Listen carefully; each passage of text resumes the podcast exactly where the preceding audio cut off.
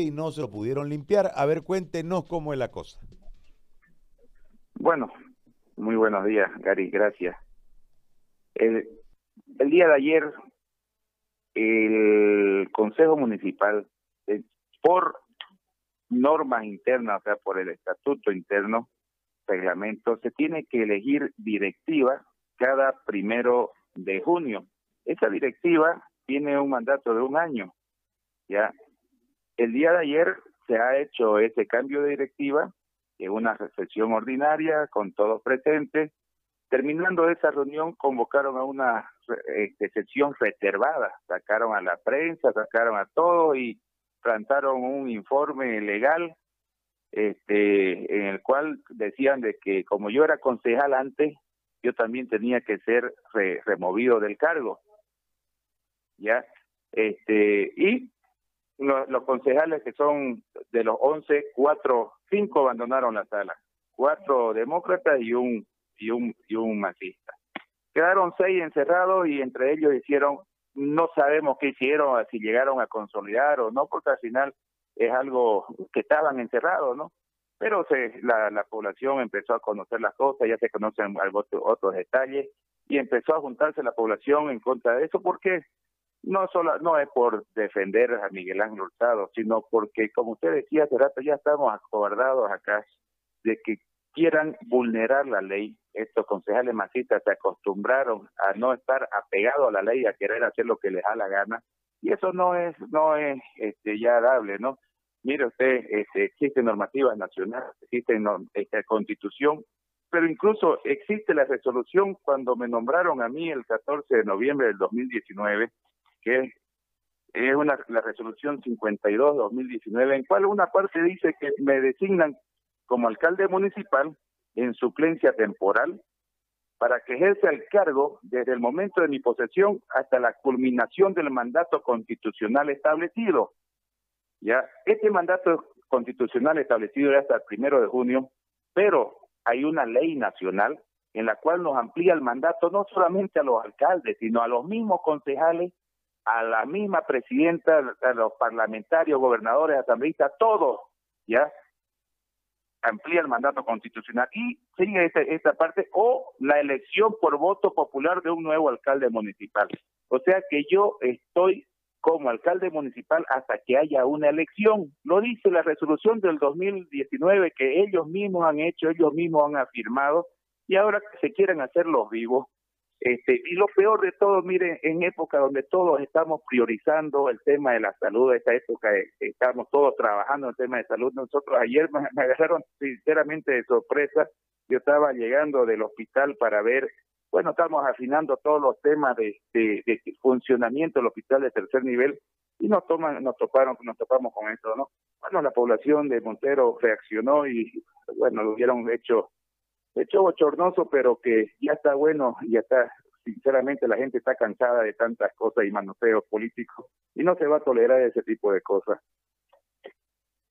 Ahora, eh, ¿y, ¿y por qué se determina esta, esta situación? ¿Cuáles eran los, los argumentos esgrimidos para removerlo a usted? Ellos dicen de que este, así como se ha se ha hecho una nueva elección de directiva, también tenían que haber hecho una elección de alcalde, cuando en la constitución política y en toda la ley 482 no, no existe una posición en la cual el Consejo este, pueda determinar el cambio de alcalde. El Consejo determina quién va a ser el alcalde en caso de, de, de una pedida de licencia del alcalde o renuncia o muerte pero así cambiarlo por cambiar porque se sientan, aunque estén los 11 concejales, no pueden cambiar al alcalde salvo que haya una sentencia ejecutoriada, ya o que, como le decía, suplencia, eh, pedido de licencia, renuncia expresa o muerte. En este caso yo soy alcalde porque hubo una renuncia del anterior alcalde. Entonces, este espacio lo tiene que decidir el Consejo Municipal, pero no van a cambiar al alcalde cuando les da la gana. Ya, para eso existe la constitución política, existe la ley de municipalidad, la 482, existe un montón de leyes que esta gente han querido vulnerar solamente porque, porque bueno, pues los cálculos políticos y demás cosas, los, los, están este, haciendo que se muevan por encima de todas las normas que existen dentro de lo que es nuestro país.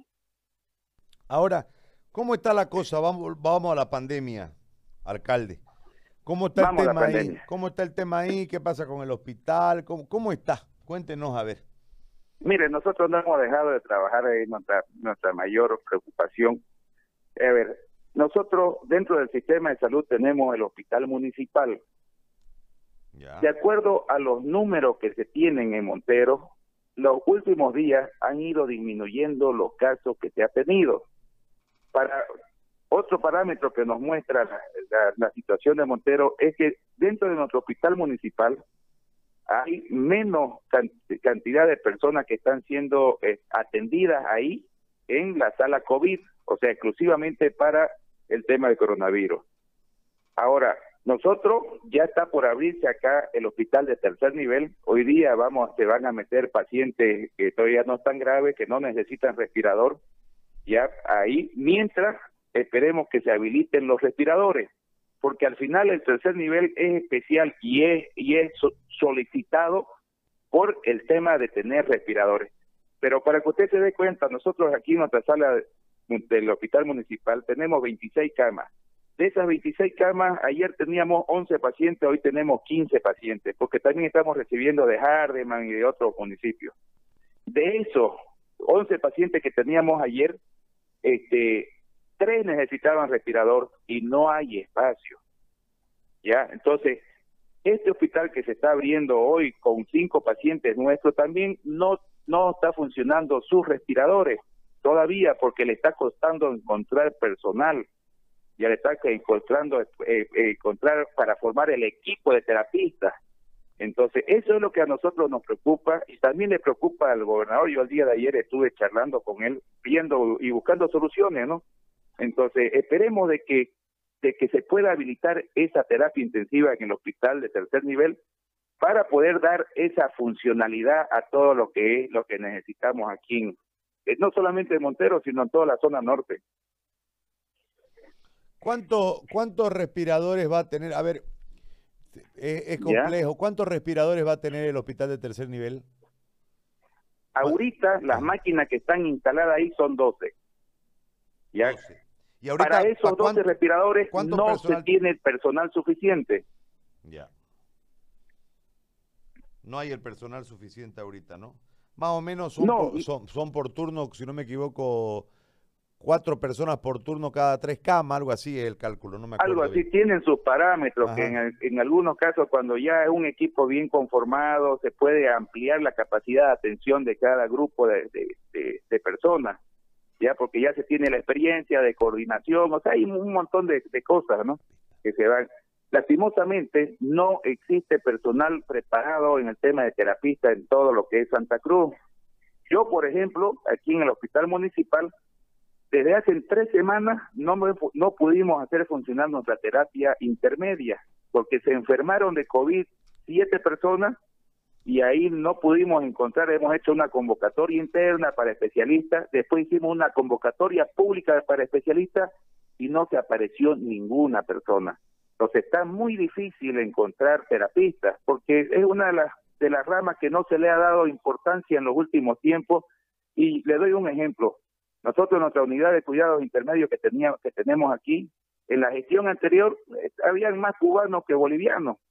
Entonces, no esa fue la, la lacra que nos está pasando factura ahora de que el gobierno anterior prefirió por tener cubanos acá que formar a nuestra gente. Entonces, nos está pasando factura, no solamente a nosotros como gobierno municipal, que hemos tenido muerte por no pillar y, y poder conformar un nuevo equipo de terapistas ahí. Entonces, eso es lo que, lo que, lo que a mí me preocupa, porque ya la he pasado, ¿ya? Este, aquí dentro. Y después las culpables somos las autoridades por no poner, eh, la gente cree que es fácil agarrar y poner en funcionamiento terapia intensiva. Eso es complicado. Entonces tenemos que hacer todas las gestiones y darle la prioridad que se, que se necesita. Por eso es que yo le pongo énfasis a eso. ¿Y de dónde van a sacar la gente, alcalde? ¿Está complicado, no? Porque no, funcionan solitos los aparatos, yo, tengo la, yo tengo la opción, primero, el Colegio Médico de Santa Cruz hizo que se pueda hacer una ley para poder eh, tener la doble percepción, creyendo que con eso se podía solucionar y ahora, este, hace rato he estado con mi secretario de salud y hasta ahora sé que la gobernación no ha podido solucionar ese problema. Pero existen terapistas a nivel este, nacional en lugares donde todavía no ha afectado el COVID debemos ya ir pudiendo este mover prácticamente algunos de ellos para ir conformando algún equipo. Eso debería el Ministerio de Salud ir buscando opciones, porque otra también es, al final tenemos que buscar también del extranjero, no, buscar buscar soluciones. Hay médicos, hay médicos internistas que están en el tercer año, que también durante de, de especialidad, que también se lo puede utilizar de una manera ya más más ¿cómo se llama? Este, más directa para poder trabajar, porque no se olvide, un médico internista, primero ha sido cinco años médico con todo su, su año de provincia y de todo, y aparte ahí ya ha ido formándose tres años en terapia intensiva. Entonces, nosotros tenemos unos médicos internistas aquí que ya están en el tercer año de formación de terapia intensiva. Entonces, de repente algún tipo de, de, de orden por parte del ministerio para que ellos puedan actuar directamente.